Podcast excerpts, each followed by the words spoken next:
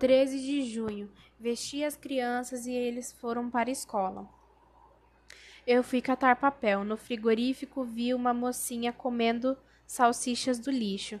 Você pode me arranjar um emprego e levar uma vida reajustada? Ela perguntou-me se catar papel ganha dinheiro. Afirmei que sim.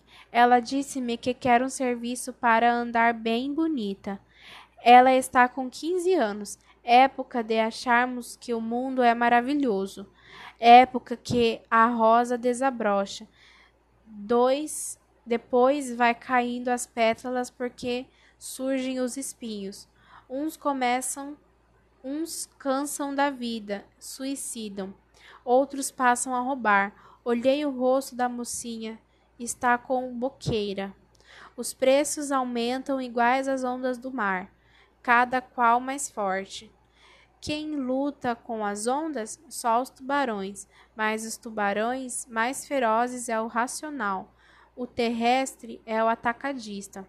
A lentilha está mais de 100 cruzeiros o quilo.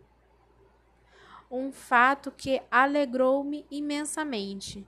Eu dancei, cantei, pulei, agradeci o rei dos juízes, que é Deus.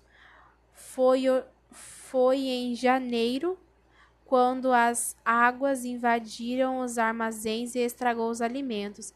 Bem feito. Em vez de vender barato, guarda esperando altos, alt, esperando alta de preços. Vi os homens jogar sacos de arroz dentro do rio, bacalhau, queijo, doce. Fiquei com inveja dos peixes que não trabalham e passam bem. Hoje eu estou lendo e li O Crime do Deputado de Recife, Ney Maranhão.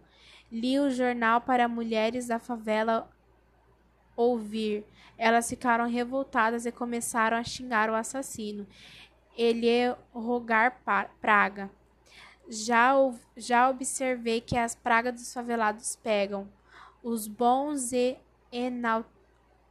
os bons eu enalteço, os maus eu critico. Devo reservar as palavras suaves para os operários, para os mendigos e os escravos da miséria.